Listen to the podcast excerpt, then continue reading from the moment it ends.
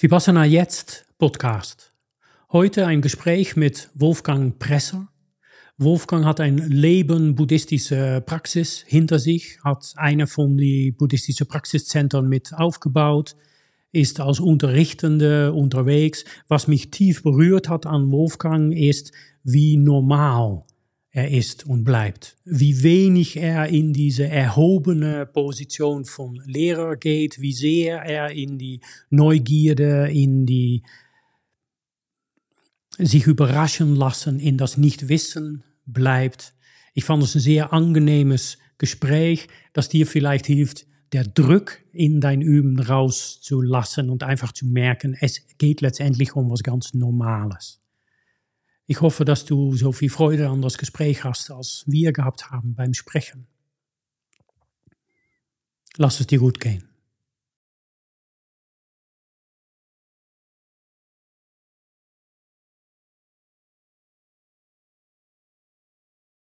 Vipassana jetzt Podcast heute mit Wolfgang Presser. Herzlich willkommen, Wolfgang. Danke für die Einladung, Adrian. Da fang mal direkt an mit Vipassana. Was ist Vipassana? Du fragst mich jetzt, was Vipassana ist? Das ist eine Meditationsform äh, aus dem Buddhismus. Mhm. Und zwar vorrangig, also Vipassana aus dem Theravada, also ältere Form vom Buddhismus. Und äh, ich würde ganz grob sagen, auch aus meiner Erfahrung, ist eine kunstvolle Balance aus Sammlung und offenem Gewahrsein, Einsicht. Also um Achtsamkeit, Gewahrsein, um zu verstehen, wie unser Leben abläuft, wie wir uns innerlich organisieren. Und dazu setzt man sich hin und schaut in sich rein, so gut es geht, hört in sich rein, so gut es geht. Okay. Würde ich sagen. Und du hast ein, ein Leben Vipassana-Praxis hinter dir? Ja, ich bin quasi seit oder war, ich habe jetzt vor vier Jahren aufgehört, seit 1987 hauptberuflich mhm. im Buddhismus zugange. Ja. Also erst im tibetisch-buddhistischen Zentrum und habe dann eben durch den Vipassana-Lehrer Fred von Almen entdeckt, dass das eine Methode ist, ein Zugang, der für mich stimmt, der für mich gut funktioniert. Also es gibt ja viele verschiedene Zugänge und ich denke, das ist auch immer sehr hilfreich, dass man sich Zeit lässt, sich zu entscheiden, was passt was stimmt für mich, nicht was jemand sagt, sondern was macht irgendwie Sinn für mich. Und äh, wie gesagt, in dem tibetischen Zentrum, da war viel so mit Visualisierung und Farben und ich habe mich total verrückt gemacht. also die Lamas, die Lehrer, waren hauptsächlich Lehrer. Das war sehr beeindruckend, aber die Methode hat gar nicht funktioniert. Und Fred von Allen hat eben diese Achtsamkeit äh, gelehrt, wo du sozusagen äh, neugierig gewahr bist der Vorgänge in dir um dich rum. Und das hat, weil ich neugierig bin und immer gucke, wissen will, hat total gut gepasst für mich. Also war nicht einfach, war nicht einfach, also einfach rein körperlich und auch von, ich bin jetzt nicht der ruhigste Typ auf der Welt, aber das hat einfach total Sinn gemacht. Hat er, ja, hat total Sinn gemacht. Und was hat da Klick gemacht für dich? Im Grunde die Aufmerksamkeit die ich vorher immer im Außen hatte, zu gucken, zu checken, was läuft, was ist hier los, äh, wo passe ich da rein, wo muss ich aufpassen, die Aufmerksamkeit umzukehren nach innen.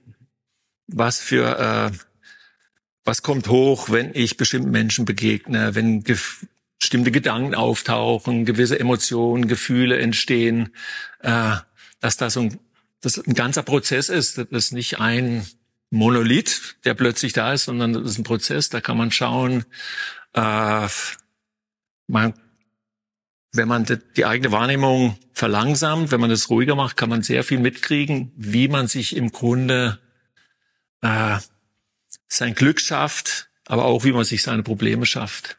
Also eine, eine Erkenntnis war zum Beispiel, dass man eigentlich sich selber und seinen Blick auf die Welt, du musst es ständig aufbauen.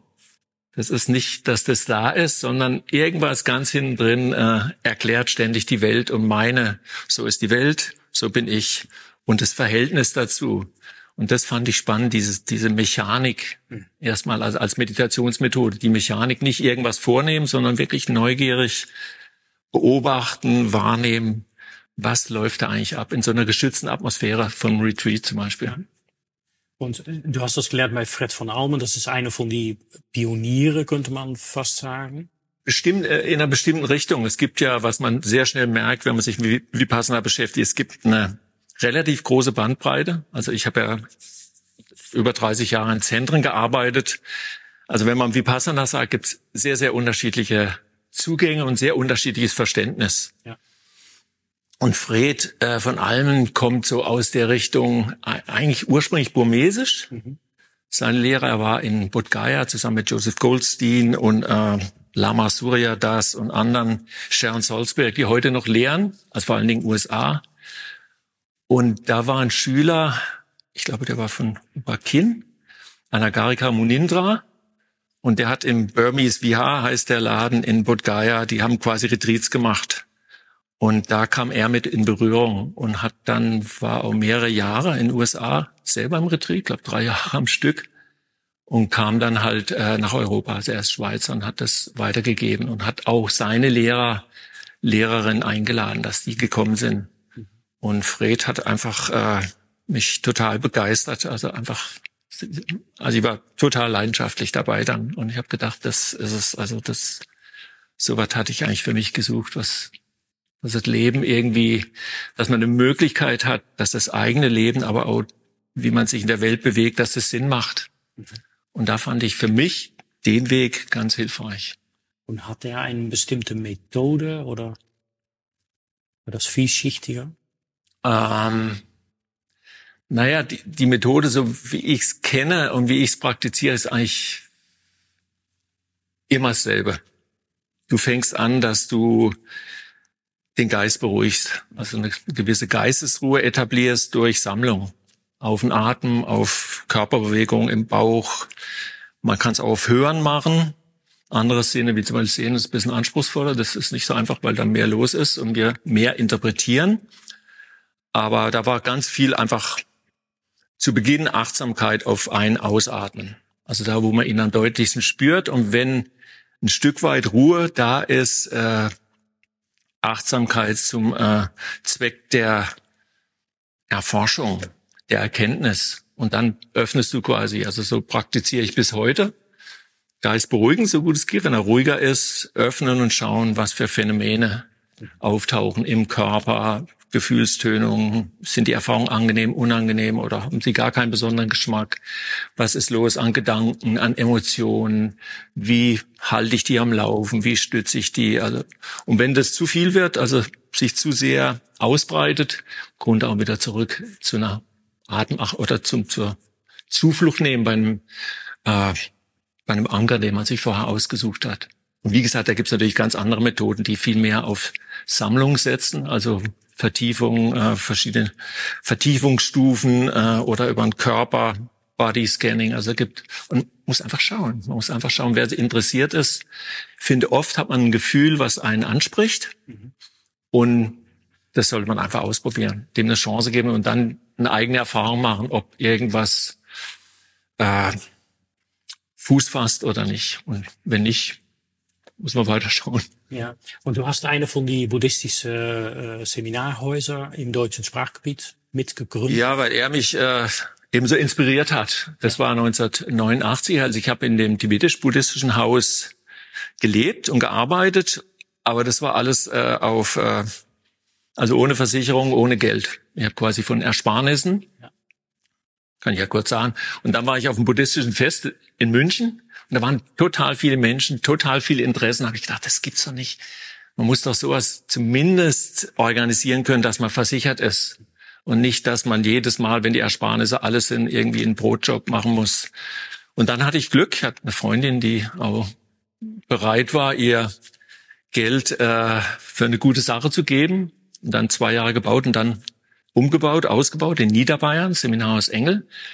Und dann hat uns, äh, ich kannte verschiedene Lehrer und Lehrerinnen, die haben uns quasi geholfen, dass wir äh, dann prominente Lehrer bekommen haben. Das war 92, glaube ich, war Jack Cornfield da. Das ist natürlich ein Knaller. Da war die Hütte gleich voll. Dann war zwei Jahre später Joseph Goldstein war da. Wir hatten, äh, wir hatten einfach Glück. Es gab noch nicht viel. Und äh, wir waren einfach die wir haben zu dritt oder zu viert gemacht, Vollzeit, und waren einfach so begeistert, dass das offensichtlich fanden die Leute, die kamen, das auch gut und die Lehrenden fanden es auch gut. Und darüber eben auch Kontakt zu anderen Zentren. Äh, na, wenn du in der Szene drin bist, äh, klar, waren dann oft in den USA sechs Wochen, acht Wochen in, in Burma, in Indien selber zum Praktizieren, weil sonst ja Quatsch, wenn man nur kocht und organisiert, macht ja keinen Sinn irgendwie. Also von daher ein, ein sehr und auch die Menschen, mit denen du da zu tun hast, oder auf so Retreats auch, das ist natürlich sehr privilegiert. Also mit was für ein, was für ein Bewusstsein und, und wie reflektiert die Menschen sind, die da hinkommen, das ist natürlich schon sehr, da bekommt man viel Hoffnung für die Menschen. Anders als wenn man Nachrichten guckt. ja, und das habe ich äh, 30 Jahre gemacht. Also bis quasi zur Rente. Und irgendwann ist er dann auch gefragt zu unterrichten? Ja, äh, Fred hatte mich mehrfach aufgefordert. Ich war eher zurückhaltend, aber meine Frau ist Yogalehrerin und sie hatte dann Lust, dass wir sowas machen. Und äh, interessanterweise unseren ersten Kurs haben wir gemacht, nachdem wir äh, beide die Tsunami knapp überlebt haben in, in Sri Lanka. Und das war irgendwie wie so ein Weckruf. Nochmal, äh, was will man? Also was ist meine Absicht? Was ist mir wirklich wichtig im Leben? Und inwieweit kann jemand vielleicht Nutzen daraus ziehen, welche Erfahrungen ich gemacht habe oder wir gemacht haben? Und dann haben wir relativ, äh, ich würde sagen, entspannte Seminare, weil ich beobachtet habe, das wird natürlich schnell, so eine spirituelle Praxis wird schnell zum Trip. Also der Mensch, der ich so war, das passt mir nicht, das ist mir zu schwierig. Ich möchte lieber irgendwie alle meine Schwierigkeiten loswerden und werden ein besserer Mensch, was okay ist. Aber so einfach ist es natürlich nicht. Also wenn man auf so einem Weg ist, merkt man, es gibt eine Menge Konditionierung und äh, es ist total hilfreich. Man wird begleitet von Menschen, die so ein bisschen Erfahrung haben und bereit sind, auch ihre Erfahrungen zu teilen. Und das war so ein bisschen unsere Idee und eher so viel Betonung auf Entspannung. Mhm weil das sieht man natürlich auch, wenn man Retreat sieht. Äh, du schaffst es ein paar Tage, dich zusammenzunehmen und irgendwie ganz gesammelt und ernsthaft. Äh, aber wenn, wenn das nicht stimmt mit deiner Persönlichkeit, mit deiner Geschichte, dann bricht das alles zusammen, wenn du nach Hause gehst. Also du musst im Grunde, ich habe oft gesagt, äh, der Retreat beginnt eigentlich, wenn man aus, aus dem Zentrum rausgeht. Wenn du in Berlin irgendwie, keine Ahnung, die Akazienstraße runtergehst, da wird's, da, das ist der Härtetest, ob du da äh, präsent bleibst, mitfühlen, wie auch immer, achtsam. Im Zentrum ist relativ einfach. Es ist gut zur Übung. Zur Übung ist es natürlich gut, wie, keine Ahnung, Sportler, die trainieren. Das ist schon klar, wenn man einfach so achtsam, das ist ja, ich meine, ein Dieb ist auch achtsam. Das ist, also Achtsamkeit für sich ist wertfrei. Das ist weder gut noch schlecht. Das ist einfach achtsam. Mhm. Oder wenn ich, keine Ahnung, Banken betrüge, bin ich auch extrem achtsam. Ja, es ist ziemlich gefährlich, wenn man nicht achtsam ist. Ne? Ja, ja, dann ist da, oder im Verkehr, oh, da gibt's überhaupt kein Pardon. Ja. Aber es ist natürlich, zu welchem Zwecke, das ist natürlich, finde ich, auch wichtig, sich das immer wieder klar zu machen. Wozu bin ich eigentlich? Wozu bin ich gewahr? Wozu bin ich achtsam? Warum bin ich geistesgegenwärtig? Was ist mir wichtig jetzt mitzukriegen und was macht das in meinem Leben? Und wenn du sagst, dass du ausgehst von äh, Entspannung, heißt das, das Seminar fängt an äh, und jeder hat einen Couch und oder wie, wie gestaltest du das? Du fängst schon, also erstmal versuchen wir eine Atmosphäre zu schaffen, dass die Leute nicht kommen und erwarten, dass sie nach vier Tagen oder fünf Tagen erleuchtet sind und befreit und, und äh, irgendwelche Ideen haben, sondern als erstes finde ich wichtig, dass man sich seine Motivation, seine Absicht vergewissert. Warum mache ich das? Ja. Sonst hast du keine Chance, dass du, dass du dem näher kommst. Du musst dir klar sein. Vielleicht mache ich es, um mich zu entspannen, um äh, ein bisschen Pause zu machen, inzuhalten, ist okay wenn ich es weiß. Oder ich nehme das als einen Ausgangspunkt, um verschiedene Aspekte in meinem Leben zu überdenken und zu schauen, ob ich, ob, ob mich das glücklich macht. meine, in der Regel kommen ja Menschen zu so Kursen, die, äh, die möchten glücklich sein, aber es haut nicht hin. Meistens hat einer der von drei Gründen. Du kriegst was, was du nicht willst. Du kriegst was nicht, was du willst. Oder du hast keine Ahnung. Und solche Sachen kann man, dem kann man sich annähern. Und dann eben immer wieder die Frage, was ist mir wirklich wichtig in meinem Leben? Und wie kann ich mich dem annähern? Und dann eben auch in den Anweisungen, klar, du fängst, also die, die Kombination von Yoga und, und Vipassana hat sich für uns also ganz, äh, ganz hilfreich erwiesen, weil diese Körperachtsamkeit, also das Yoga, was meine Frau unterrichtet, ist sehr auf Achtsamkeit ausgerichtet. Das heißt schon mal, du kommst schon mal runter, du bist schon mal mehr mit dem Körper in Verbindung. Und dann dieses Hilfsmittel von äh, eben Menschen vorzuschlagen, die neu sind, dass sie sich einen Anker suchen, also irgendeinen Punkt, zu dem sie zurückkehren, wenn sie merken, das wird zu viel. Und dann eben so einen langsamen Aufbau, dass du erstmal ein bisschen beruhigst und dann das Spektrum der Wahrnehmung langsam erweiterst. Also Körper, wie gesagt, Körperwahrnehmung ausdehnst, dass man äh, die Sinneswahrnehmung mehr mit reinnimmt. Wenn es ruhiger ist, dass man so angenehme, unangenehme Körperempfindung. Also jede Erfahrung hat ja diesen, diesen Geschmack, hat ja so einen gewissen Geschmack, dass man da mal schaut, kriege ich da was mit? Macht es was? Was ist meine Reaktion darauf? Wie gehe ich damit um? Und dann eben langsam das Spektrum erweitert, was man alles als Meditationsobjekte mit reinnimmt. Aber du machst eben viel, äh, na, ich versuchte dann halt so locker und auch mit einem Schuss Humor zu machen. Was hat Wavy Gravy, der Ansage vom Woodstock, gesagt? Wenn man keinen Sinn für Humor hat, ist es einfach nicht lustig. Also so eine gewisse Leichtigkeit, weil ich, ja. mein Gefühl ist, also wenn Menschen wirklich, wenn das denen wirklich ernst ist, die schmeißen sich schon rein, die bemühen sich schon. Und im Westen ist ja eher das Problem, dass sie es bemühen, verkrampft wird und grimmig.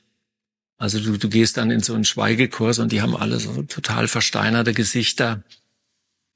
Manchmal hat man so ein Gesicht, aber es ist auch manchmal hilfreich, jemand lächelt dich einfach an.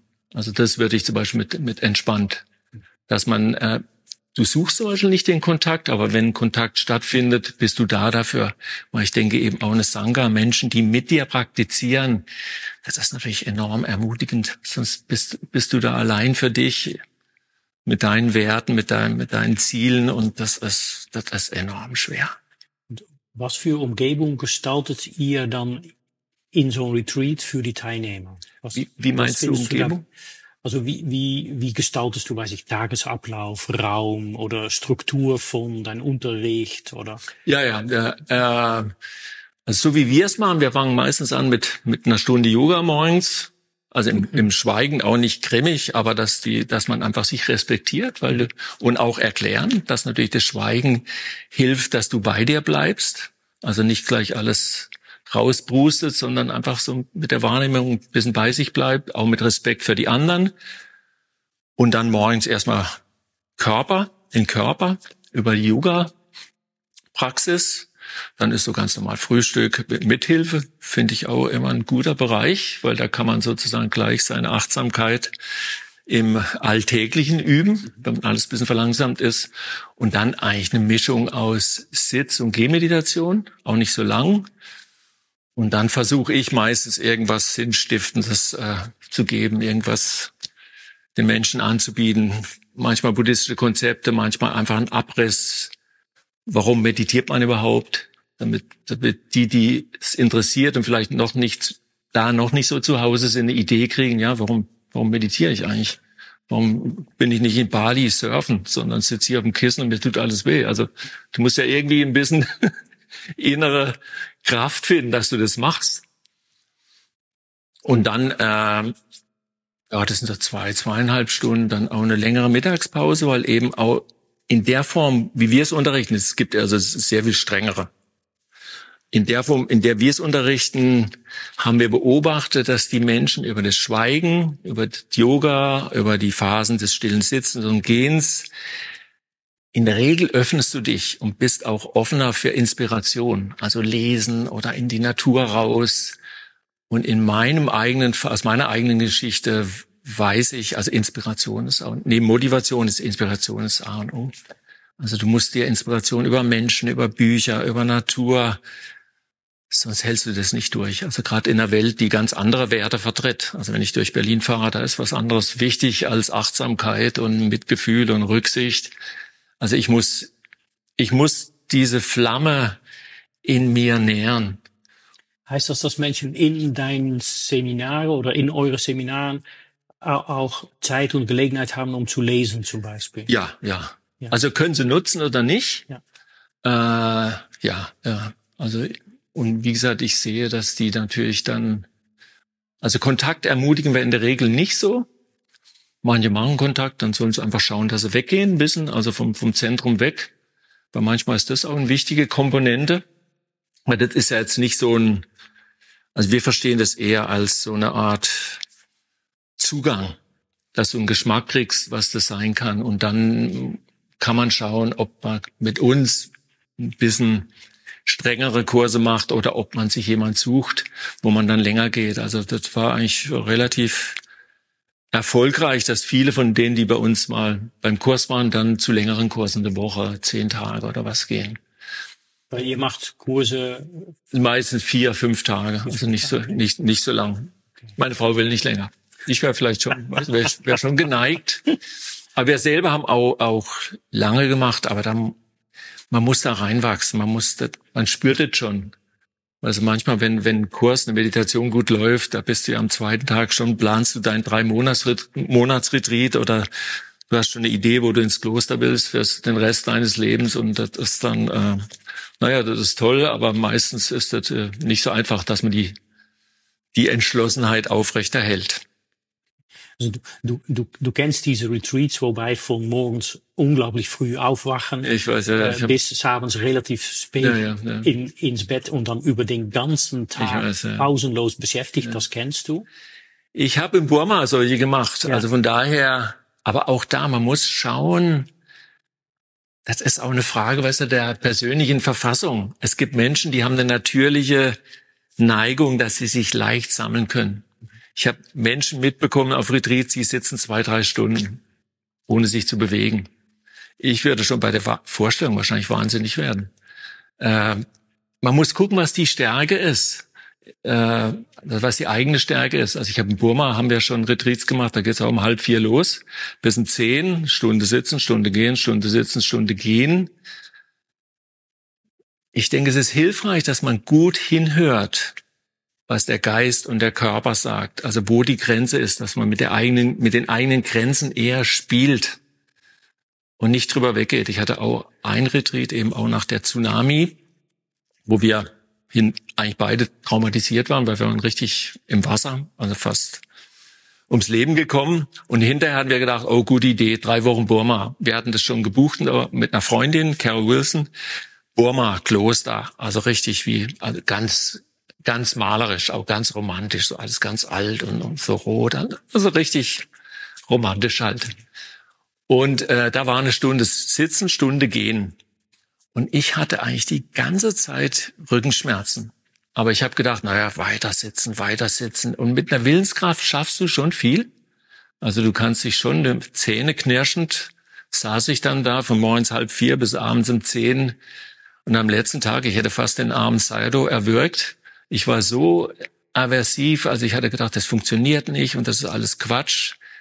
Was passiert war, ich hatte einfach nicht auf meinen Körper gehört. Ich hätte bisschen gut zu mir sein müssen, bisschen entspannen. Und manchmal hast du eine Situation, wo du merkst, es wird ein bisschen schwierig und dann, oh nee, es ist nichts.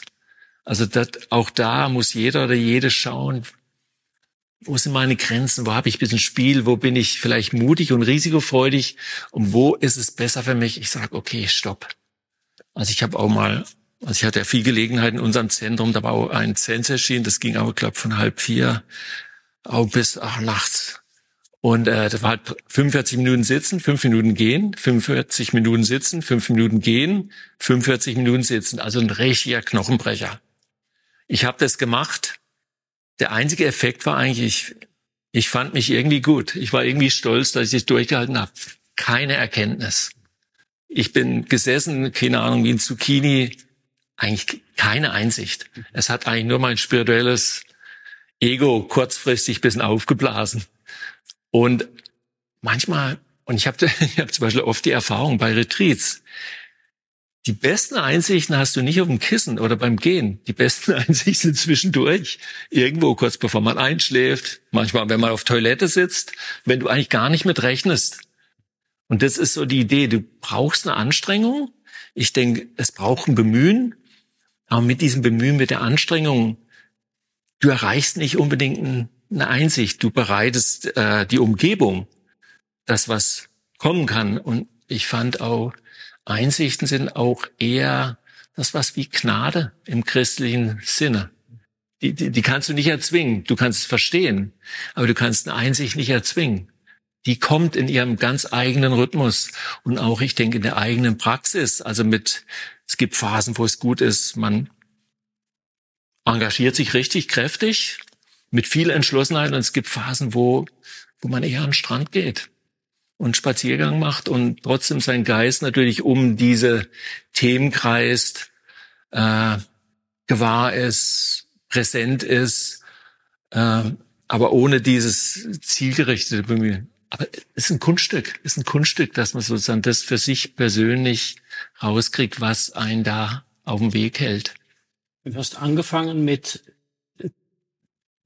dass der, der, der Meditation erstmal ein bisschen Sammlung oder ein bisschen Beruhigung braucht. Ja, ja, ja, auf jeden Fall. Und wie entsteht die Sammlung in ein Retreat, wo Menschen viel Raum haben, um selber Zeit zu gestalten, wo sie lesen können, wo äh, Kontaktkommunikation möglich ist? Wie kommen Menschen dann in die Sammlung? Na, ich würde es schon ermutigen, zum einen sich mit so einem, mit so einem Anker zu verbinden, sich die Idee, also einfach, du bist achtsam, du bist präsent mit dem, was passiert und du merkst, dass wenn, wenn du abschweifst, dass du da zurückkommst. Das macht schon mal einen Effekt. Es ist natürlich schon stiller und ich schlag's ihnen oft vor, ich würde jetzt niemanden zum Lesen ermutigen, wenn du das Gefühl hast, das ist das, was du brauchst, dann, mein Gott, dann musst du das machen. Ich finde, also ganz oft geht ich, geben wir die Anregung, dass du vereinfachst, verlangsamst und dadurch wird es schon ein bisschen ruhiger und du, du, man bekommt auch einen Geschmack für die Ruhe. Und ähm, aber es ist, also die Kurse, die wir machen, das ist jetzt nicht, dass du da wahnsinnig gesammelt bist oder dass das das Hauptziel ist. Und äh, was mir ganz entgegenkommt, ist natürlich die Aussage, dass Sammlung ist wichtig, aber äh, befreit nicht. Also gibt's andere Zugänge, gibt andere, vielleicht Leute, die mehr Talent haben als ich, die versenken sich und sind dann in, keine Ahnung, im achten Jhana, ich weiß es nicht. Äh, aber für mich ist äh, Sammlung wichtig, um den Geist zu beruhigen, um zu verstehen und Verständnis, eine Einsicht kommen zu lassen, die meinem Leben Dreh gibt, die mir auch äh, durch eine gewisse Präsenz und Geistesgegenwart, die mir Vorschläge macht, was ein heilsames Verhältnis zu einer Situation sein könnte, aktuell. Manchmal ist es Klarheit, manchmal ist es Gelassenheit, manchmal ist es Mitgefühl, manchmal ist es Freundlichkeit, manchmal ist es Rückzug, also das, äh, ich denke, das ist über, also bei unseren Kursen mit der Sammlung ist sicherlich übersichtlich. Würde ich jetzt auch, es wäre irgendwie albern, wenn ich die jetzt so ermutige, wenn ich selber eigentlich. Du hast im, im Seminarhaus über viele Jahre bei unterschiedlichen Lehrern gesehen, ähm, auch gesehen, wer da kommt, kommen, kommen ein unterschiedlicher Menschtyp oder unterschiedliche ja, ja. Gruppen zu unterschiedlichen Lehrern? Ja, ja, ja, ja, ja. ja. Also es gibt ja diese Cartoons, die passen haben meistens so ein Ding um sich rum und schleichen still. Hm. Äh, die sind relativ breit gefächert. Zen, interessante, überwiegend Männer, interessanterweise. Sehr viel Sammlung, sehr konzentriert. Da war ich mir aber das ist, weil ich auf einem anderen Weg gehe. Da muss man auf sehr, ich habe gelernt, auch sehr vorsichtig zu sein, andere äh, Traditionen äh, öffentlich zu beurteilen. Also ich habe dann meine Meinung dazu, aber wenn ich den Weg nicht gehe, schaue ich ja von außen. Also da fand ich zum Beispiel oft, die waren sehr gesammelt. Aber wenn das Session vorbei ist, ist dann auch, äh, das ist schwer. Den Grad an Sammlung und Hingabe und Präsenz aufrechtzuerhalten, das ist schwer. Tibetische Praktizierende war eher so ein bisschen farbenfreudig. Mein Lieblingsbild war immer, wenn die bei uns im Haus waren, da konntest du im ganzen Gelände die Kaffeetassen suchen, weil die waren total, also so weit hingegeben, leidenschaftlich, also begeistert. Das hat einen mitgerissen, aber überhaupt nicht achtsam. Also ist jetzt ein bisschen frech, aber ich würde sagen, gar nicht achtsam. Du musst überall alles suchen. Die, die, die Teetassen sind auf jeden ja, Fall. Ja, ja, ja, Du musst sie dann reinholen, der Tagesplan, Essenszeiten. Bei Zen, da kannst du auf die Sekunde dein Mittagsessen planen, wie Passana auch ganz und, und tibetisch. Aber das ist irgendwie das hatte was sehr Freudvolles. Aber so als, eher so als Anschub, als Praxis nicht so. Und ich habe ehrlich gesagt, ich habe es genutzt. Ich bin auch zehn Sessions mitgesessen, aber ich wusste nicht wirklich, was da passiert. Ich habe einfach sozusagen die Meditationsgruppe genutzt und den Roshi mit seinem Gewand und mit den Räucherstäbchen, mit dem Kiyosako mit dem Stock, das fand ich irgendwie gut. Das hat irgendwie auch so was, so was Ethnomäßiges. Das Gefühl müssen Japan. Und, und die Lamas, zum Beispiel in, aus der Tibetentradition, die sind einfach menschlich, wahrscheinlich nicht alle, aber das gibt einem so eine Idee, was, was machbar ist. Meine ich, Dalai Lama ein paar Mal gesehen, aber auch andere. Das ist schon irgendwie sehr berührend. Also ihre Praxis, wie gesagt, mit den Visualisierungen und den ganzen Texten und den Farben, also echt, nee, nee. Und in endlosen Rezitationen, das war jetzt so gar nicht meins. Aber manche, die schmelzen regelrecht weg. Von daher denke ich, ist immer wichtig zu gucken, also was. Also und wenn du sagst, dass du an diese Lamas siehst, wo es hingehen könnte, ja. so wo, wozu der Buddha-Weg führen könnte, was ist das dann? Was, was haben diese äh, etwas mehr verwirklichte? Ich würde sagen, die haben vor allen Dingen diese, diese, diese, dieses Mitgefühl, diese Freundlichkeit, eine Freude, Gelassenheit, das sind ja so die traditionellen göttlichen Verweilungen, diese Brahmaviharas. Gelassenheit kann ich, ja, würde ich auch sagen. Also die, irgendwie leben die sowas. Aber kann auch sein, dass eine Projektion ist. Ich weiß es nicht. Okay. Aber ich würde aus meiner eigenen Erfahrung, was nicht nachhaltig ist, aber wenn du wirklich dich reingibst da ist schon eine Menge mehr Potenzial in uns, als wir uns normalerweise zugestehen. Aber es ist nicht einfach, das zu stabilisieren, finde ich. Also gerade in einer Welt, in der man sich bewegt, die andere Werte vertritt. Aber das ist schon, also zumindest mal einen Geschmack zu bekommen, was für Herz und Geist möglich ist über so eine Praxis, wenn man eine Praxis für sich findet. Das ist natürlich schon, das ist ein Geschenk. Das ist ein Geschenk, kann man nicht anders sagen. Und also unterschiedliche Lehrer, unterschiedliche Traditionen ziehen unterschiedliche Übenden an. Wer kommt zu euch? Bei uns sind solche, die uns kennen und solche, die neugierig sind. Die vor allen Dingen, glaube ich, die Kombination aus Körperarbeit, angebotener, also das Yoga und äh, Meditation, in dem Fall Vipassana-Meditation, die das äh, anzieht. Weil bei manchen äh, auch wie Vipassana-Zugängen spielt es ja gar keine Rolle. Körperarbeit, auch da muss man schauen. Also auch in meiner Erfahrung ist, also ich, ich hätte sitzen gehen, ich hätte es nicht durchgestanden, ohne dass ich mich bewege. Also. Ja, ich, ich höre das immer wieder, ne? dass in, in Vipassana Körperarbeit keinen Platz hat. Aber ja. der Vipassana geht zurück auf Satipatthana Sutta. Ja, ja, ja, ja. Und in Satipatthana Sutta äh, gibt es Übungen erstmal auf äh, Atem, ganzes oh. Körper spüren, Körper entspannen. Und dann kommt jede Körperstellung. Ja, ja, ja, ja, ja. Und dann kommt jede Handlung. Und da ist das fängt an mit Beugen und Strecken der Glieder.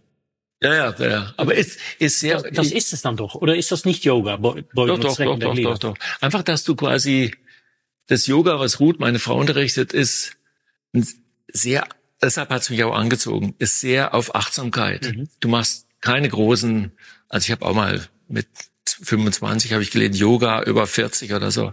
Da hattest du dann einfach Asanas, also Körperhaltung, da hast du dich reingedrückt. Egal. Keine Ahnung, was für da stand dann drunter, ist gut für ein atemlanges Leben oder irgendwas, irgendwelche Vorteile, die du da draus bekommst, standen da drin. Und du hast, du hast das Bild gesehen und da hast du dich reingedrückt. aber Schmerzen, also hat eigentlich nichts gebracht. Und die in der Yoga-Richtung, das ist eher, dass du auch die Frage stellst, was will ich eigentlich? Was kann mein Körper? Und der Atem ist wichtig. Der Atem zeigt dir in ihrer Richtung an, ob du in die Übung rein kannst und auch wieder rauskommst oder ob dir der Atem wegbleibt. Und das hat mich sehr angezogen. Das fand ich, das fand ich sehr spannend. Eben diese eher feinen Sachen. Äh, Kumne gibt's, gab's da bei uns auch. Äh, eher feine Bewegungen, wo sehr viel der Körper da ist, aber klar, entsprechend der Satipatthana Sutta, wo du die Körperachtsamkeit sehr betonst. Also das, das fand ich, das fand ich ganz spannend. Aber manchmal musste ehrlich gesagt, was ich habe auch lange Retreats, manchmal brauche ich einfach einen Gewaltspaziergang, weil das ist dann irgendwie, das sammelt sich so an. Da brauche ich dann zwei Stunden Powerwalk, sonst, sonst geht da, also das ist dann sonst so dicht, und auch da, denke ich, muss man schauen, muss man mit Geschick suchen, äh, was passt. Ich habe zum Beispiel bei meinen Retreats rausgefunden, äh, oft ist Vipassana, also diese Achtsamkeit, dieses äh, Gewahrsein, vielleicht noch notieren, weil du notierst ja, also in der Tradition ist oft auch Denken, äh, keine Ahnung, Fuß, was immer hochkommt, Emotionen, Ärger, Freundlichkeit. Aber das wird manchmal sehr tröge.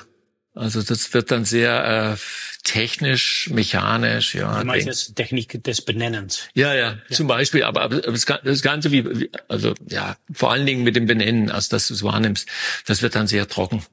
Und ich habe gemerkt, mir hat zum Beispiel enorm geholfen, eine Sitzung am Tag einfach äh, diese, diese Metapraxis, die, die Einübung oder Auseinandersetzung mit Freundlichkeit das hat enorm also das Herz gestärkt. Da war eine gewisse Ruhe, benennen, ich habe es mitbekommen, aber dann so zu den Herzensqualitäten zu gehen und, und äh, das fand ich also so dermaßen beglückend zwischendurch. Also das fand ich zum Beispiel hilfreich. Oder eben manchmal sitzt ein paar Tage und dann irgendwie steigt dann doch was auf und urteilen. Ich habe auch mal von meinem Lehrer Joseph Goldstein, als ich mal schwer im Urteilen war, hat er gesagt, ich soll mal die Urteile zählen bei 365 habe ich aufgegeben, da war ich dann also da, gemerkt, dass das ja eigentlich aber interessant war, in bestimmten Situationen war es verstärkt. Eben natürlich im Zusammentreffen mit Menschen. In Speisesaal rein, dank, dank, dank, urteilen, urteilen, urteilen, der, der ist zu, der nimmt zu viel, der nimmt zu wenig, der ist zu schnell, der kommt erst zu spät. Oder in die Meditationshalle, na, der sitzt ja immer noch. Was die ist, steht schon früher auf. Also das, das war zum Beispiel spannend.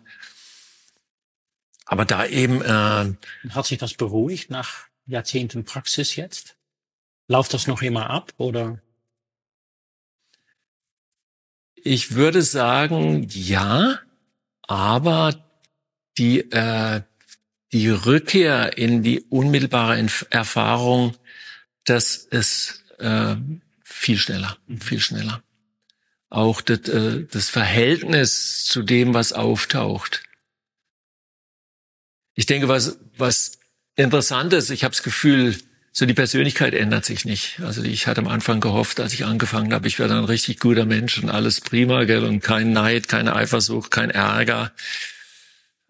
Das ist nicht passiert. Also gewisse, kein Verlangen, gewisse Wesenszüge, die sind geblieben. Aber durch die Übung sozusagen zu schauen, was ist da eigentlich los, verlieren die an Kraft. Und äh, natürlich auch zu bemerken, das ist natürlich mehr in langen Retreats. Ich muss was dafür tun. Der Ärger bleibt nicht von alleine. Ich muss Gedanken haben, ich muss im Körper, ich muss, ich muss hart arbeiten, dass ich ärgerlich bleibe. Ich muss hart arbeiten, dass das Verlangen läuft. Das läuft nicht von alleine. Und das ist zum Beispiel natürlich eine, eine tolle Sache im Retreat, wenn du die Zeit hast zu sehen, wenn ich es nicht füttere, dann kommt's und geht's, dann ist es dann weg. Also die, die haben, die, die existieren nicht aus, die kommen, ich rufe sie nicht bei, ich wünsche sie mir nicht. Die kommen, ich weiß nicht woher. Und wenn ich sie nicht füttere, gehen sie. Und wenn ich füttere, kann ich natürlich, kann ich mich endlos damit beschäftigen. Dann ist schnell eine, keine Ahnung, eine Stunde sitzen vorbei, indem ich über meinen Lieblingsfußballverein philosophiere und wie viele Punkte die noch brauchen, ob die aufsteigen oder nicht. Also weißt du, so Sachen, das fand ich dann, äh, also dass ich doch, wenn ich da bin für die Erfahrung, doch eine Möglichkeit habe, an Punkten einzugreifen. Das, also das, das so würde ich verstehen. Eine von den Techniken, die da äh, viel angewandt wird, vor, vor, vor allem in monastischer Umgebung, ja. ist um eine Umgebung zu gestalten, die nicht mehr förderlich ist für solche Sachen. Zum Beispiel, wenn du keinen Fußball mehr schaust, wenn du dich nicht informierst, ja. dann machst du dir auch keine Gedanken über deinen nicht mehr Lieblingsverein. Ja, ja. Und, und so kann man sein Leben irgendwie immer kleiner machen ja. und irgendwann gibt's nur noch. Aber es ist, da, ist natürlich spannend. Ich, da habe ich eine konkrete Erfahrung. Ich war bei, äh, ich glaube, zehn Tage bei Sayadaw Utejaniya. Das ist so ein neuerer Burmeser-Lehrer, der sehr viel Wert legt auf dauerhafte Achtsamkeit. Wenn man es erstmal hört, klappt man ab, weil man denkt, das geht ja gar nicht, da ist ja totaler Stress. Aber man muss sich damit beschäftigen. Also muss mit einer gewissen Entspanntheit rangehen, aber 24 Stunden. Dann war ich bei ihm beim Retreat in der Schweiz und am zweitletzten Abend, die zweitletzte Abend war Champions League Halbfinal. Da konnte ich nicht anders. Dann bin ich runter ins Dorf gegangen und habe mir äh, nach neun Tagen Atemruhe, Geistesruhe und habe mir das Spiel angeguckt. Ich war so aufgeregt. Ich konnte die ganze Nacht nicht schlafen. Ich war so aufgeregt. Ist ja nichts. Ein Fußballspiel am Fernsehen, ich meine, das ist total albern. Aber ich habe gezittert und habe gesehen, was das, was das mit einem macht. Normalerweise kriegst du das gar nicht mit. Also ich war die ganze Nacht gezittert. Ich, ich habe es ihm dann erzählt, hat auch gelacht. Ähm, ich denke, das ist für die meisten von uns ist ein monastisches Leben nicht unbedingt die Alternative und das hat seine eigenen Tücken. Also ich kannte einige Mönche und Nonnen. Ich denke, als Umgebung, als Trainingslager und für bestimmte Menschen ist es bestimmt eine total schöne Chance, was aus seinem Leben zu machen und äh, zu spüren, dass was anderes gibt. Ich finde es spannender, nicht viel erfolgreicher zum Beispiel von so einem ländlichen Zentrum, Meditationszentrum, das sind alles gute Menschen, gell? Die sind alle liebenswürdig und die wollen alle nur das Gute. Also da gibt's keine Frage. Und die sind auch wirklich hingegeben. Und dann kommst du nach Berlin, das ist den Leuten völlig egal, wo du herkommst. Da zählt nur, wie du dich verhältst in einer unmittelbaren Situation. Und ich finde das als äh, Herausforderung gar nicht einfach, aber sehr viel spannender. Mhm. Weißt, wenn dir einer die Vorfahrt nimmt, da kannst du gucken, ehe was von deiner Gelassenheit übrig bleibt. also insoweit denke ich, es ist schön, es gibt Menschen, die eine gewisse Intensität verfolgen, indem sie sich zum Beispiel in ein Kloster zurückziehen, manchmal jahrelang. Ich glaube, der Planet läuft auch deshalb, weil es solche Menschen gibt, die irgendwo ihre Praxis machen. Aber ganz viel nützt natürlich, wenn du mit der Praxis, mit dem, was du verstehst, was du eingesehen hast, was dir wertvoll ist, wenn du irgendeinen Weg suchst, das in, in, in die Welt zu tragen, in der Stadt zu tragen. Also was die Art und Weise, wie du, keine Ahnung, hilfsbereit bist, äh, wie du mit den Leuten im Geschäft umgehst, wo, also das, das, ich glaube, das ist also fand ich es eine ganz interessante, herausfordernde Sache, weil dir natürlich auch deine Grenzen aufgezeigt werden, sehr, sehr schnell. Also von daher finde ich, das hat beides was. Also dieser richtige Rückzug und diese wirklich uneingeschränkte Hingabe an eine Richtung dass du dem dein Leben widmest.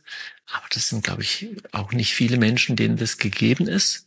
Und für uns ist einfach da, wir tanken, wir tanken Kraft, Einsicht, Verständnis auf Retreats, auf spirituellen Wegen und dann ist unser Job auch, dass man das in die Welt trägt, so gut es geht, halt so gut es geht.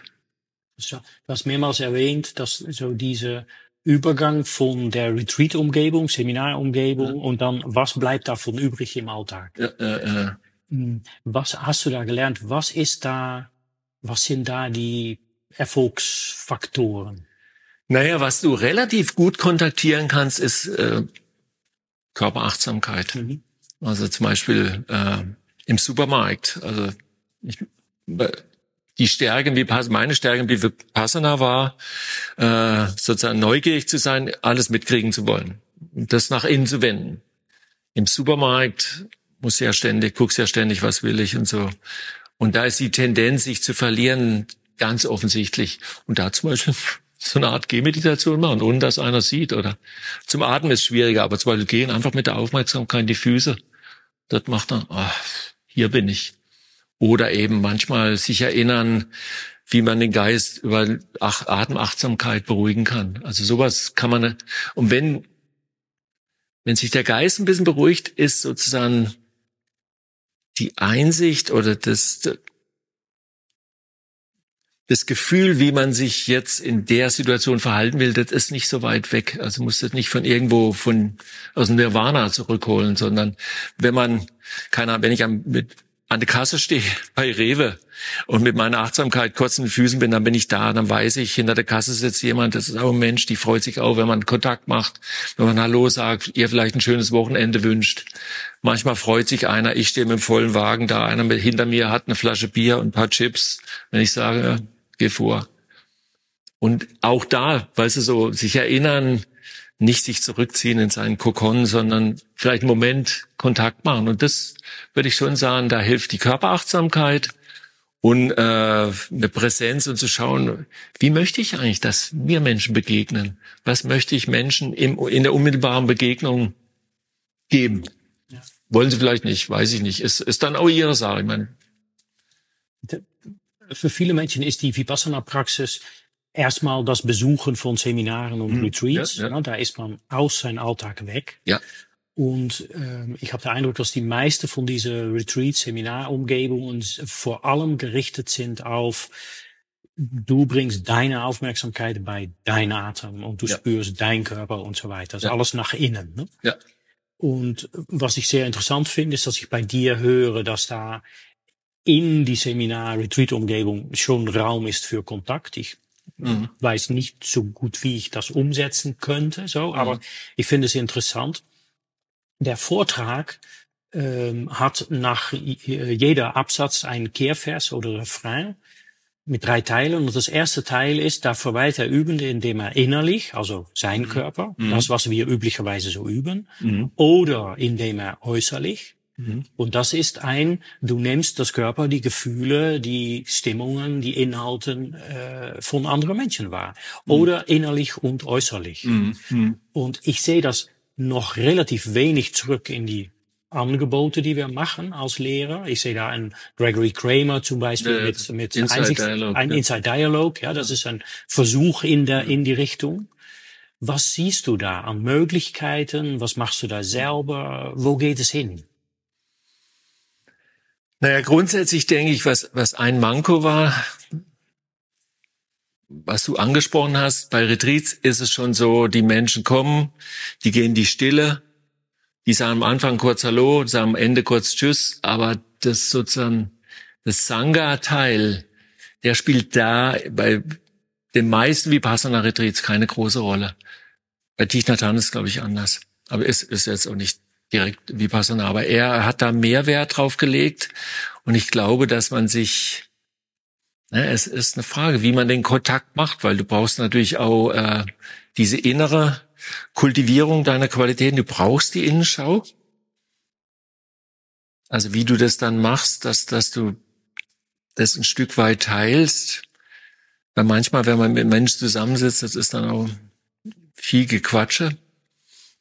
Weiß ich noch nicht, aber ich denke, es ist wichtig, sozusagen über das, äh, über die formelle Praxis raus Wege zu finden, wie man Sangha aufbaut, wie man sich gegenseitig stärkt. Äh, aber klar, im weitesten Sinne ist jeder Sangha. Mhm. Also wenn ich, wenn ich ins Kaffee hocke, also wenn ich mich nicht zurückziehe, aber jetzt unmittelbar mit den Leuten, die schon auf dem Weg sind, ist, ist, ist das auf jeden Fall total äh, wichtig und läuft noch nicht wirklich umfassend, dass man mit den Menschen in Kontakt ist, äh, sich austauscht, sich stärkt. Gibt's immer wieder, aber das ist, glaube ich, da ist das ist noch nicht. Wenn Asien, da bist du einfach im Kloster, da ist das selbstverständlich, da ist das dann ist das einfach eine Gesellschaft eingebaut, dass das einen Wert hat und so. Wir müssen uns das ja gegenseitig so ein bisschen, wir müssen uns da ein bisschen ermutigen, dass das wertvoll ist. Aber ich, ich denke, es ist wichtig und das, ja klar, manchmal ist es in unseren Kursen, dass die Menschen ein bisschen Kontakt machen. Also wir fordern sie nicht, also ich möchte kein Gequatsche die ganze Zeit haben, weil dann, dann, kommst du, dann kommt der innerliche Aspekt zu kurz, das ist keine Frage. Ja. Also wenn überhaupt äh, mal gezielt. Aber ich mach, wir machen zum Beispiel auch andere Teile, je nachdem, wir, wir haben verschiedene Formate, stillere Formate. Und wir haben eins, was eher dann, da mache ich dann, da machen wir ein sogenanntes Dhamma-Yatra. Da gehen wir schweigend in Single-File hier in einer Linie. Wir haben das mal in Südfrankreich gemacht, das war toll, mit 200 Leuten. Da machen wir mit, keine Ahnung, 15, 20. Du gehst schweigend quasi hintereinander eine gemeinsame Gehmeditation. Stehen bleiben, gucken, hören. Das ist ein Abend. Ein Abend, ich liebe Gedichte. Gedichte und Geschichten. Ich denke, das ist ein sehr gutes äh, Hilfsmittel, Menschen Anregungen zu geben. Und ein Abend, das Auge klaut von einem anderen Dharma-Lehrer, Dharma-Disco. Aber das ist, wie gesagt, bei einem Format, wo dann sozusagen, da hatten wir mal, äh, was war das, war äh, ein Vertiefungsretreat, eine Woche und am vorletzten Abend hat er dann so Weltmusik aufgelegt. Und man kann nicht anders, es war ekstatisch. Du kommst aus der Stille und dann bewegst dich. Also Christopher Titmus, der, das ist ein Freund von ungewöhnlichen Formaten. Und das war Du verbindest dich auch mit den anderen, also nicht sprechen, aber eben tanzen oder bewegen, musst auch nicht tanzen, kannst du bewegen. Und das ist so, also auch diesen freudvollen Aspekt aus der Stille raus oder im Zusammenhang mit der Stille zu spüren, wie sich Freude anfühlt, wenn du dich bewegst, wie, also, also auch diese positiven Emotionen wirklich mal zu spüren und zu sehen, da ist Zusammenhang. Wenn ich, wenn mein Geist ruhiger ist, bin ich in der Lage, bestimmte Gefühle intensiver zu fühlen oder da bin ich richtig dabei und nicht mit 20 anderen Sachen beschäftigt.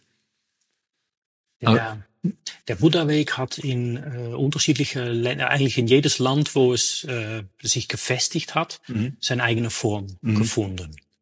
Und ähm, wir befinden uns jetzt äh, im, im Westen oder im deutschen Sprachgebiet mhm. in einer Zeit, wo äh, der, der Buddha-Weg vorrangig angeboten wird von Menschen, die ihre eigene Kultur auch mitnehmen. Mhm. Mhm. Und wie, wo geht es hin mit der das ist, Buddhismus? Das ist keine einfache Frage, weil du natürlich, es ist ja die letzten Jahre, Jahrzehnte ist äh, in der Gesellschaft akzeptierter geworden. Also mittlerweile, glaube ich, brauchst du, wenn du dich bewerbst, irgendwo musst du einen Yogakurs gemacht haben, am besten auch einen Meditationskurs, egal wo du dich IT oder egal wo du dich bewerbst. Das ist schön, weil es mehr in die Gesellschaft geht, aber was natürlich unsere westliche Gesellschaft macht, ist, die ver vermarktet es einfach. Das ist nicht einfach, das ist nicht einfach. Und du hast keine, noch keine Kultur, wie in Asien, wo eine bestimmte Intensität gefördert wird, weil die das ist einfach gesellschaftlich so. Die hat nicht alle Klöster in Burma oder Thailand sind sind die Wahnsinnsmeditationsklöster, aber du da ist eine Wertschätzung dafür, dass Menschen ihr ganzes Leben so einer Praxis hingeben. Das wird unterstützt von der Gesellschaft, dass es das gibt. Das ist bei uns nicht ganz so. Bei uns ist das auch, auch Seminarhäuser sind auch oft Geschäftsbetriebe. Also du musstest dir, das ist eher so die Tendenz. Also ich habe angefangen, als noch die Hippies aus Indien mit einem Räucherstäbchen kamen. Da war das auch noch alles so ein bisschen idealistischer. Mittlerweile musst du es leisten können. Das ist nicht unbedingt gesagt. Also es gibt einzelne Traditionen, weiß ich, die das nur auf Spendenbasis anbieten, aber viele musst du, das ist eine teure Sache. Ja. Du musst dir leisten können. Von daher Ehrlich gesagt, ich weiß es nicht. Ich weiß es nicht, was hier draus wird. Weißt du, du brauchst eine gewisse Intensität. Trotzdem muss es irgendwie in der Gesellschaft sich, sollte sich verbreiten, damit es einen Unterschied macht. Es ist schön, es gibt Sachen, weißt du, das äh, Stressreduktion durch Achtsamkeit, aber das ist was anderes, wie wenn du jetzt mal ganz hochgegriffen nach Erleuchtung strebst oder völliger Befreiung. Das ist einfach ein anderer Weg. Das ist wie Amateurfußball und Profi. Das ist einfach so. Also du, du hast, also wir haben bis jetzt gesprochen, eh, äh, dein Perspektiv als äh, Vipassana Übende und Lehr, äh, Vipassana mhm. Unterrichtende oder mhm, Begleiter. Ja. Äh, du hast aber auch noch ein Perspektiv als ähm, äh, Leiter oder Angestellte von ein Seminarhaus. Ja, ja, ja, ja. Und du sagst, ähm, Vermarktung von Vipassana und es muss irgendwie, die Retreats werden organisiert und das ist mit einem Haufen Kosten verbunden ja, und die ja. müssen irgendwie gedeckt ja, sein. Ja, es gibt ein paar Schulen und die funktionieren auf komplett auf Spendenbasis, aber das sieht man auch zurück in das Angebot. Also die haben große Schwierigkeiten, um die Kosten zu decken und können Mhm. dann also auch nur sehr wenig Kosten machen. Ja, ja, Und das begrenzt natürlich auch die Möglichkeiten, dann was anzubieten. ja. Nee, du hast vor allen Dingen, da ist nochmal ein Unterschied zwischen Nordamerika und Europa. Also ich war ja jetzt viel im Inside Meditation, bei der Inside Meditation Society in Barry, Massachusetts, wo Joseph Goldstein und Jack Cornfield hat es mit angefangen. Da ist eine andere, in der Kultur eine andere Großzügigkeit verankert, weil der Staat nicht diese Rolle spielt. Ja. Die haben ihr Zentrum, das ist mit Spenden, äh, die haben ein Einzelretreat-Zentrum gebaut, das kostet sechs oder sieben Millionen Dollar. Das hat eine Person gespendet. Ja. Du hast da die Menschen, die das Geld haben und da ist so eine gewisse Großzügigkeit ist Teil der Kultur. Eben wie gesagt, der Staat das nicht unter. Bei uns ist es anders. Bei uns irgendwie erwartet man, dass der Staat das macht, dass, dass der das bezahlt. Und ähm, also angeregt durch Fred von Almen, ich habe immer sehr großen Wert auf die Dana-Praxis, also die Großzügigkeit, die Praxis der Großzügigkeit gelegt. Aber das wird in vielen äh, Zentren, Richtungen nicht groß erwähnt. Es geht zunehmend über, dass man eine feste Gebühr verlangt. Was ich schade finde, verständlich, aber schade, weil du natürlich die ganze Praxis der Großzügigkeit, das ist natürlich nicht großzügig, wenn, äh, keine Ahnung, Bill Gates 120 Euro bezahlt und ich, das ist für ihn ist also, noch nicht mal die Kaffeekasse. Ja. Und ich muss äh, wirklich äh, auf was verzichten. Ja. Und da finde ich, vielleicht wäre das nochmal ein Weg, also Menschen mehr dazu zu ermutigen, was es mit dir macht. Was die Großzügigkeit ist ja nicht gegenüber anderen. Das ist ja ein, eine innere Erfahrung. Man merkt es ziemlich schnell, wenn man sich damit auseinandersetzt. Also wenn ich, wenn ich dir die Tür aufmache, das kostet mich nicht viel. Aber ich habe einen Moment, hast du eine Rolle gespielt in meinem Leben. Ich sehe, Adrian will raus, mache ich ihm die Tür auf. Und wenn wir einen Kontakt machen, ist das oft, das ist ein Glücksgefühl. Ein kurzes. Und es gibt andere Situationen, wo du hilfst oder jemand unterstützt, in Kontakt gehst. Und das macht einen ganz großen Teil unserer Glücksgefühle aus. Wenn wir sozusagen unser Herz weiten und es nicht immer nur um uns geht. Das ist bei Zentren und so ist das ist, das ist schwierig. Es muss, Ja. es muss auch laufen in der Gesellschaft, weil es eben das Bewusstsein gibt's noch nicht. Ich, ich, eine, eine Schwierigkeit, die ich sehe bei, bei dieses, ähm, wenn wir festhalten an das Dana-Prinzip Mhm. Und die Großzügigkeit ist aber nicht da in der Mhm. Gemeinschaft, die reicht nicht aus, dann entsteht eine Not, Mhm. äh, eine Enge, Mhm. äh, und das müssen wir irgendwie lösen. Und da ist da jemand und die muss Freiheit vermitteln, weil der Buddha-Weg ist ja, Freiheit. Aber gleichzeitig will er auch irgendwie in deine Tasche. Du musst irgendwie großzügig sein. Und diese, ähm, diese Unfreiheit, die da Mhm. entsteht. Und ich glaube nicht, dass das liegt an die Schlechtheit von die Menschen, sondern das ist auch nicht. unser System. Also Ja, ja. Leben im Westen ist einfach teuer. Ja, ja, klar. Ja, Ja, ja. Da, ähm, und ich bin neugierig, was du davon haltest, aber mein, mein Perspektiv ist eh von, na, dann mach einen gemeinnützlichen Verein Mhm. Äh, nebenbei und wer Großzügigkeit üben will, der kann gerne am Verein spenden Mhm. und schau einfach, was kostet es, um äh, eine Retreat-Umgebung anzubieten. Na, Du sagst 120 Euro pro Tag oder 150 oder 80 oder 200, egal, was kostet es. So. Und das muss ein Retreat kosten. Und wenn du das nicht, nicht, dir nicht leisten kannst, ist gar kein Problem, dann gehst du zum Verein. Ja, ja. Und wenn du dir mehr leisten kannst, auch gar kein Problem, dann spendest du am Verein. Aber das ist ja eher ein technischer. Genau. Und, technischer aber da bin, ich, da bin ich neugierig, weil du in die Business zwischen Klammern äh, drinnen bist. Wo du ganz recht hast, ist, die Menschen sind nicht schlecht. Du musst, sie müssen es erklären. Sie müssen sich mit auseinandersetzen. Menschen sind gerne großzügig.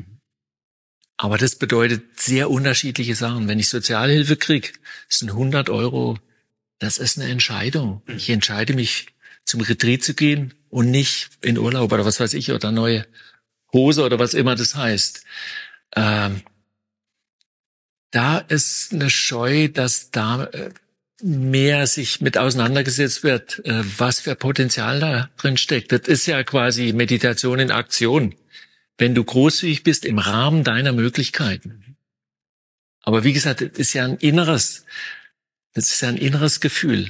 Das ist nicht, wie viel du gibst. Das ist, dass du da bist, dass du schaust, was sind meine Möglichkeiten, was sind meine Grenzen. Das ist eine Praxis, richtig. Und das ist ein Teil. Und ich erlebe ganz oft, dass eigentlich nichts dazu gesagt wird.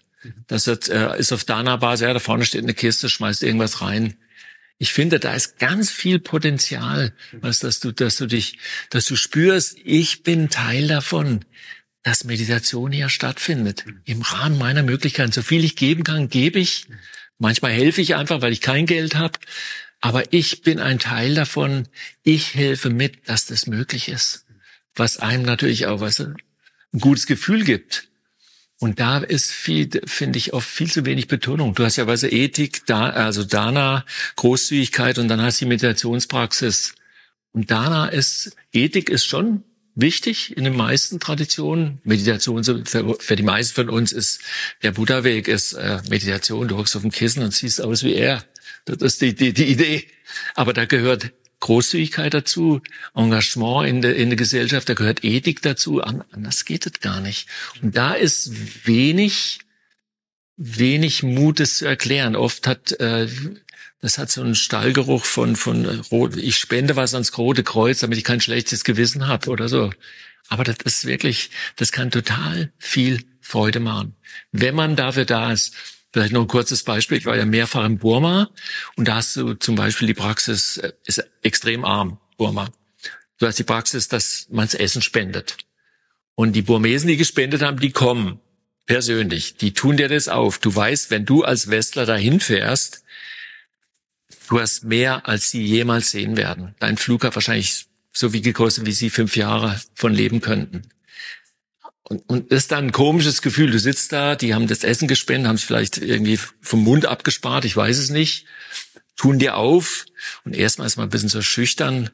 Aber wenn man ein bisschen den Blick hebt und sie anschaut, merken die total glücklich, dass sie ein Teil davon sind, hm, ja. dass du das, dass wir kommen, dass wir Interesse haben, dass sie mithelfen, dass äh, Buddha Dharma existiert und dass da ja. Menschen meditieren. Kennst du Charles Eisenstein? Nee, ne? Okay. Das ist ein junger Mann, der, ähm, der diese Gift Economy lebt mhm, und äh, der sehr, sehr überzeugend und sehr schön darüber kommuniziert, Aha, auch schön, ja. schöne Bücher schreibt. Aha. Für eine bessere Welt, wovon wir wissen, dass er möglich ist. Aha, ja, und, in, in die Richtung. Ja. Interessante Person. Ich glaube nicht, dass er mit dem Buddhismus was am Hut hat, aber war zum Beispiel noch, noch eine letzte Geschichte aus Burma. Ja. Äh, wir waren mehrmals bei so einem sogenannten Fusion Retreat, ja. wo ein burmesischer Sayadaw, was ungewöhnlich ist, mit zwei westlichen Lehrerinnen mhm. unterrichtet hat. Und der Retreat ist entstanden, weil ein Lehrer aus der Tradition, der war Mönch, der war ordiniert und äh, eine Burmesin, die war so inspiriert davon, dass er als Westler aus Amerika, wo die alles haben, dass er nach Burma kommt und meditiert, dass sie ihm eine Dose Cola gekauft hat. Eine Dose Cola war ein ganzer Monatsverdienst für sie. Und das hat ihn so berührt, dass er gedacht hat, das müssen mehr Menschen mitbekommen. Also die Wertschätzung der Praxis und so eine Kombination. Und dadurch, dadurch ist der Retreat entstanden. Und ich, also ich finde, oder noch eine andere kleine Geschichte. Ich war im Süden von Burma alleine. Ich war der einzige Westler wahrscheinlich seit 30 Jahren, keine Ahnung, groß, weiß, auffällig und hatte keinen guten Tag. Mich dann in so einen Teeshop gesetzt und dann so ein bisschen krümmelig und den. Auf jeden Fall am Nachbartisch saß ein alter Mönch. Und als ich bezahlen wollte, hat der Teeshop-Besitzer gesagt, ja, der Mönch hat schon bezahlt. Und das hat meinen ganzen Tag geändert. Also für ihn war das viele, waren 20 Cent oder so. Aber das sozusagen, dass ich in seiner Peripherie war, dass ich in seiner eine kurze Rolle gespielt habe, ich fand das irgendwie, das hat mich so, das hat mich so berührt. Weißt du, dass, dass Menschen dann, äh, ja, dass einfach, das nicht immer um uns geht, sondern dass es ein bisschen weiten und gucken.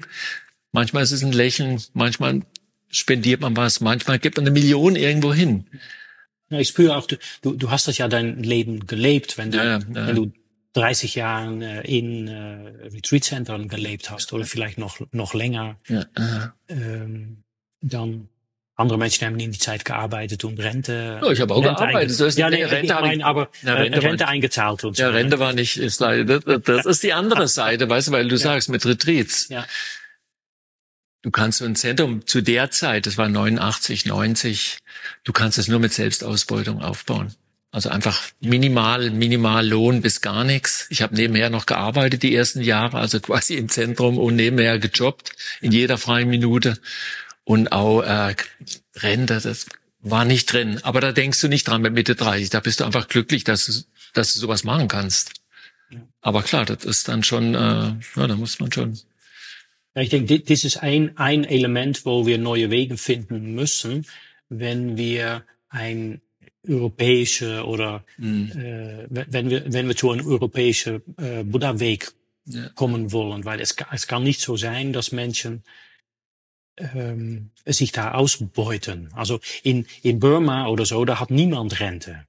Nee, nee, aber du bist So funktioniert das nicht. Man ist, man ist aufgehoben in der Gesellschaft ja, ja, und man trägt sich, äh, man, man, die haben auch nicht das Problem, dass Frauen äh, äh, keine Altersvorsorge haben. Ja, ja, ja, ja. so wie bei uns. Die, die, die, man, man opfert sich hier als Mutter mehr oder weniger auf. Ja, ja. Aber das ist natürlich generell hier ein Problem, weil sie diese Vereinzelung, diese Individualisierung, weil du bist irgendwie du hast mehr Freiheiten, aber du bist irgendwie allein. Deine Familie ja. ist weg, das ist, da hat sich das ist alles durcheinander geschmissen. Du bist aber wie bietet der Buddha-Weg da neue Wege? Was, was ist der Buddha-Weg in unserer Gesellschaft so ganz konkret, wenn es zum Beispiel um Altersvorsorge, um Alterssorge geht, oder? Na, ich würde erstmal denken, äh, konkret ist, und da, da ist sicherlich auch viel zu tun, ist der Sangha-Gedanke, was eben Thich Nhat Hanh, glaube ich, am meisten äh, ermutigt hat. Ja. Also, dass man dein, dein, du bist Mensch durch die anderen Menschen. Du hast eine Verantwortung. Du, also, das war mal eine schöne Idee. Jeder für sich, weißt du, das äh, Vereinzelung, da kann ich mir meinen eigenen Kühlschrank, meinen eigenen Fernseher, gehört mir, gehört mir, gehört mir. Aber das ist irgendwie, das macht uns Menschen nicht glücklich. Wir, wir brauchen uns. Ja. Und auch auf dem Retreat, weißt du, das sind nicht alles meine Freunde oder wenn ich zu einer Retreat-Gruppe gehe, das sind nicht alles meine Freunde und Freundinnen, wenn ich da sitzen gehe, aber irgendwas bringt uns zusammen, irgendeine eine Zuversicht, irgendeine innere äh, Verbindung ist da. Und ich, ich glaube, da ist gut, dass, dass man da dran arbeitet, was wir vorhin hatten, weil es eben nicht nur diese formelle Retreatpraxis, sondern zu sehen, wie können wir uns stärken, stabilisieren, auf unserem Weg. Weil wenn du den alleine gehst, das ist wahnsinnig schwer. Da ist ich, ich ein loses Entchen. Also ich, ich denke, dass oder meine Erfahrung ist, äh, äh, Vermittlung ist Vipassana. Ja, ja. Und zwar komplett. Ja, ja, also der, der, er sagt Satipatthana und Anapanasati ja. und konzentriere dich erstmal die kommenden Jahre nur darauf. Mach erstmal das. Mhm. Ähm, und wenn das sitzt, dann bist du in Vipassana. Mhm, mhm, mhm. Ich finde ihn sehr inspirierend. Ich hatte, für mich war mit der Praxis, das war mir zu protestantisch. Ich hatte, weißt du, das ist irgendwie, das, das hat zu sehr an den Gutmenschen in mir appelliert. Ja. Also ich finde ihn großartig in seinen Ideen, in seinen Büchern. Ich habe gerade eins gelesen, Zen und die Kunst, die Welt zu retten. Das ist wirklich toll. Ja. Aber ich hätte es gerne. Weil das ist so ein ja. Beispiel, dass man gucken muss, was stimmt. Also ich finde ihn wundervoll oder auch Dalai Lama, aber das ist nicht, ist nicht mein Weg. Und da muss jeder, jede schauen, wer inspiriert dich, wer hilft, dass du auf dem Weg bleibst, aber was ist deine Praxis, die dich transformieren kann. Und das kannst du nur selber entscheiden. Weißt du, jeder, jede, die auf dem Weg sind, ist absolut, ist auch verrückt, absolut einzigartig. Den Mensch gibt's in der Form nur einmal, nie wieder. Hat's noch nie gegeben. Und da macht da irgendwas Sinn draus. Gell, du hast natürlich deine Geschichte, du hast deine Familie, du hast deine Kinder. Aber dich mit deinen Möglichkeiten, deinen Grenzen, deinen Herausforderungen, dein Potenzial, das ist komplett einzigartig. Wolfgang, wenn, wenn jemand mit dir üben möchte, wie, wie findet er dich? Wie funktioniert das? So wie du im Netz. Im Moment im Netz, wir sind jetzt nicht so, ich, ich hatte immer Mühe, irgendwie das, äh, mich, mich, zu, äh, mich zu vermarkten. Mhm. Aber äh, über die Website zum Beispiel, die wir im Moment ja. haben. Okay, na, die hängen wir unter diese, unter diese Video. Dankeschön, Dankeschön.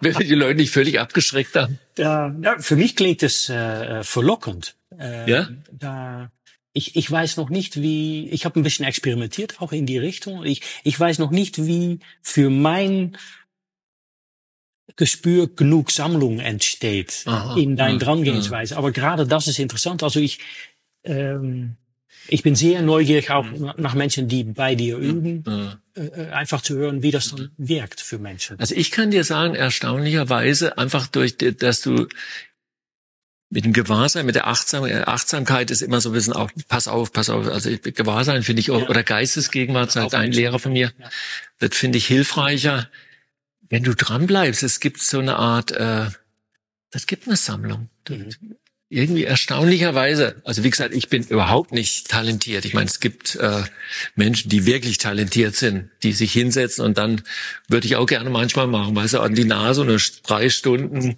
ohne jemals aufzustehen oder zu mucken, sitzt du drei Stunden da, dann stehst du wieder auf, aber ist nicht mein, ist mir, ist mir, ich kann zurückkommen, aber ist mir nicht gegeben, ist mir einfach nicht gegeben. Hätte manchmal auch gewünscht, dass das besser wäre. Aber es gibt, äh, ich finde, dieses, dieser Wechsel Weißt du, wenn, wenn du wirklich gegenwärtig bist, du merkst ja, dass du abschweifst und dass du dich zurückholst. Und du hast eben dann, du kriegst die Prozesse mit, das ist so ein bisschen manchmal wie im Kino. Weißt du, dass so der Film läuft und du kriegst es mit und du, kriegst mit, dass du im Film bist. Das interessiert einen dann auch tatsächlich, das Interesse an den Phänomenen, die auftauchen, steigt und es gibt so eine ganz eigene Art von Sammlung. Frag mich nicht wie. Ich ich weiß es nicht, ich weiß es. Aber äh, aus meiner Erfahrung kann ich sagen, ja. scheint zu funktionieren. Herzlichen Dank fürs Gespräch. Bitte schön, ich bedanke mich bei dir für die Einladung. War interessant, hat mir mindestens genauso viel Spaß gemacht wie dir. okay. Vipassana minus jetzt Podcast. Ich hoffe, dass das Gespräch dir was gebracht hat, dass die Zeit sich gelohnt hat wenn ja, würde es mir freuen, wenn du das Kanal abonnierst, wenn du es weiterempfiehlst.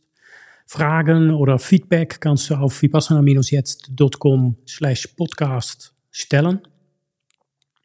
Was dir erwartet auf dieses Kanal ist im wöchentlichen Wechsel ein kurzer Vortrag, ein halbes Stundchen oder ein langeres Gespräch mit Menschen, die in irgendeiner Form was mit Vipassana zu tun haben. Ich freue mich auf diese gemeinsame Entdeckungsreise. Sei der Segen, der du bist und lass es dir gut gehen.